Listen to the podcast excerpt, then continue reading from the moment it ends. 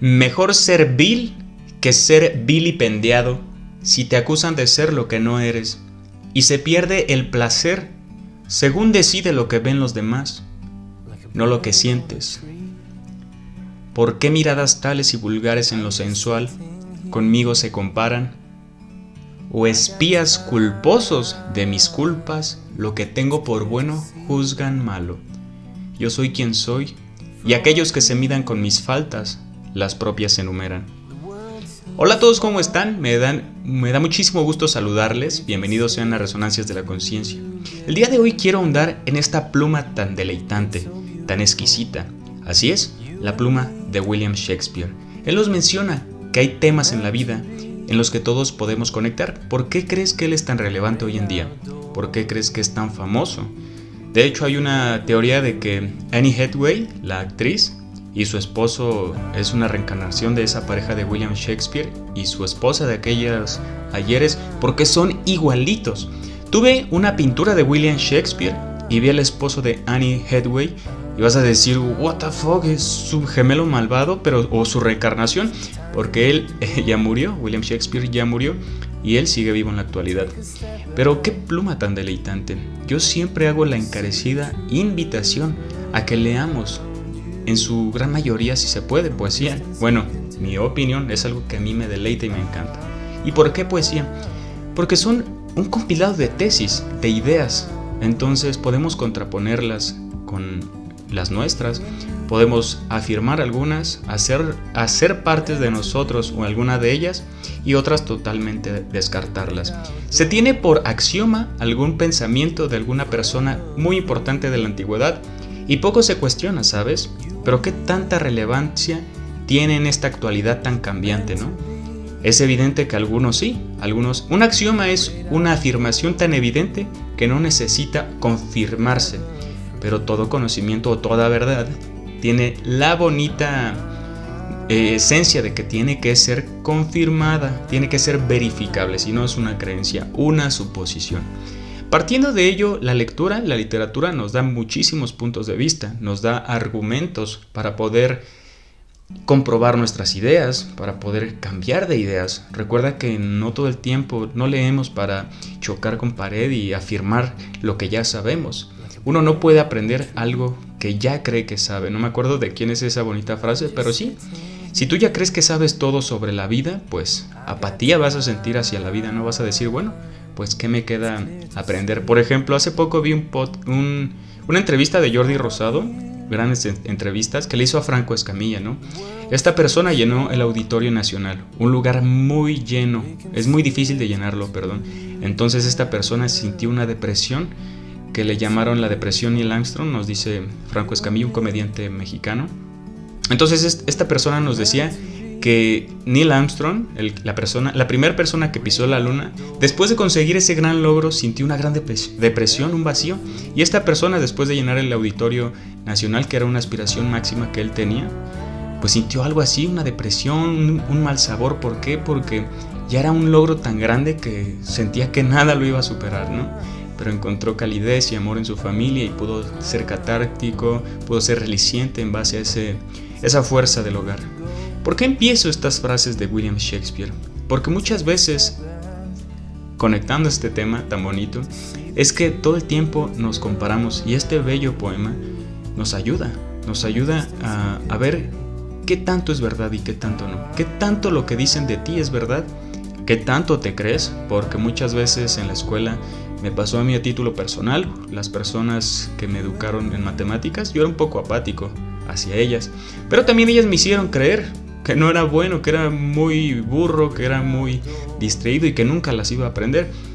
Tanto de eso me fui creyendo en mi inmadurez y en mi adolescencia, que es donde vamos formulando o construyendo una identidad, que sí me lo creí. Entonces fue difícil, ¿no? Entonces me cuesta mucho las matemáticas para resumirlo. ¿Por qué William Shakespeare? Para mí es una de las plumas más lúcidas y que tú las puedes leer y te dejan una gran conmoción en tu día a día. Es como una plática profunda con una persona que tú dices, este men es súper inteligente, súper duro y me gusta platicar con ella. Pues eso es la, lectura o la literatura, un encuentro con, con, con la duda, que eso para muchos griegos era, era la filosofía en verdad, dudar, no ni siquiera comprobar, no ni siquiera verificar, sino dudar, que eso es lo que nos va a acercar a la supuesta verdad o a la aspiración o la pretensión del ser humano, que es la verdad. Mejor servil que ser vilipendiado si te acusan de ser lo que no eres. Si me entiendes? Mejor servil o ser lo que ellos quieran, pero que ellos hablen. Yo no soy lo que ellos creen, ni siquiera yo sé lo que soy, ¿sabes? La identidad está constantemente cambiando. Entonces William Shakespeare nos afirma con este bello poema que sé lo que quieras. Ellos no saben ni definen lo que tú eres, que te digan burro que porque te equivocaste, ya crees que ya nada puedes hacer, que ya no puedes aprender nada, no creo. Considero que el ser humano puede aprender lo que se proponga. Nosotros no nacemos con un software preinstalado. Si tú quieres pintar, escribir poemas, lo vas aprendiendo a lo largo de los años por lo que consumes. Es lo bonito de la subjetividad que nos permea y nos ayuda a desarrollar todas estas habilidades. No nacemos con ellas. ¿Tú crees que en el vientre tu mamá se puso... Eh, te dibujó un balón en su panza y te puso unos audífonos y te puso a escuchar a Freddie Mercury, por eso eres tan cool? Pues no. bueno fuera, ¿no? Pero no. Todo eso es parte de tus circunstancias material, que ya hablamos del materialismo, eh, que te lo dejo aquí en la pestañita, que es tu desarrollo eh, tu entorno que fomenta una identidad, ¿no? Que te hace ser quien eres hoy, es tu círculo, tu entorno material. Mejor servil que ser vilipendiado. Si te acusan de ser lo que no eres y se pierde el placer según decide lo que ven los demás, no lo que sientes. Hermano mío, haz lo que tú sientes. Hermanita, que no se pierda el placer si tu mamá te dice tienes que estudiar esto, si tu papá te dice tienes que estudiar esto.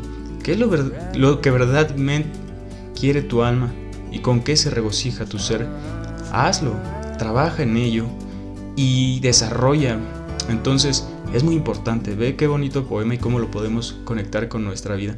Mejor ser vil que ser vilipendiado si te acusen de, lo que, de ser lo que no eres y se pierde el placer según decide lo que ven los demás, no lo que sientes. ¿Por qué miradas tales y vulgares en lo sensual conmigo? Conmigo se comparas o espías culposos de mis culpas, lo que tengo por bueno, juzgan malo.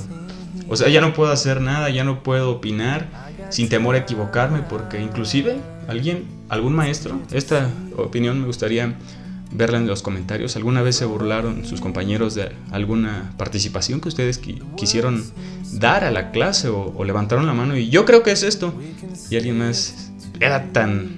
Tal vez te equivocaste y los demás se rieron o tal vez el mismo profesor te echó carrilla, pues bueno, disfruta. Recuerda que todos nos podemos equivocar y estamos a un momento incómodo de aprender muchísimo. Si tal vez no hubieras levantado la mano, jamás te hubieras desmentido de esa idea que creías verdadera y la llevarías contigo toda tu vida.